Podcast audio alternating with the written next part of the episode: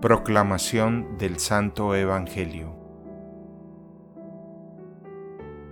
Aquel día, Jesús entró en el templo y comenzó a echar fuera a los que vendían y compraban allí, diciéndoles, Está escrito, mi casa es casa de oración, pero ustedes la han convertido en cueva de ladrones.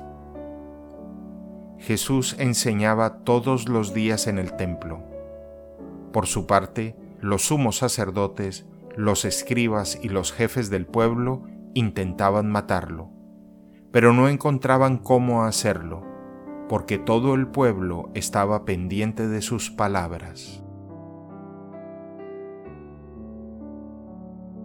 Palabra del Señor.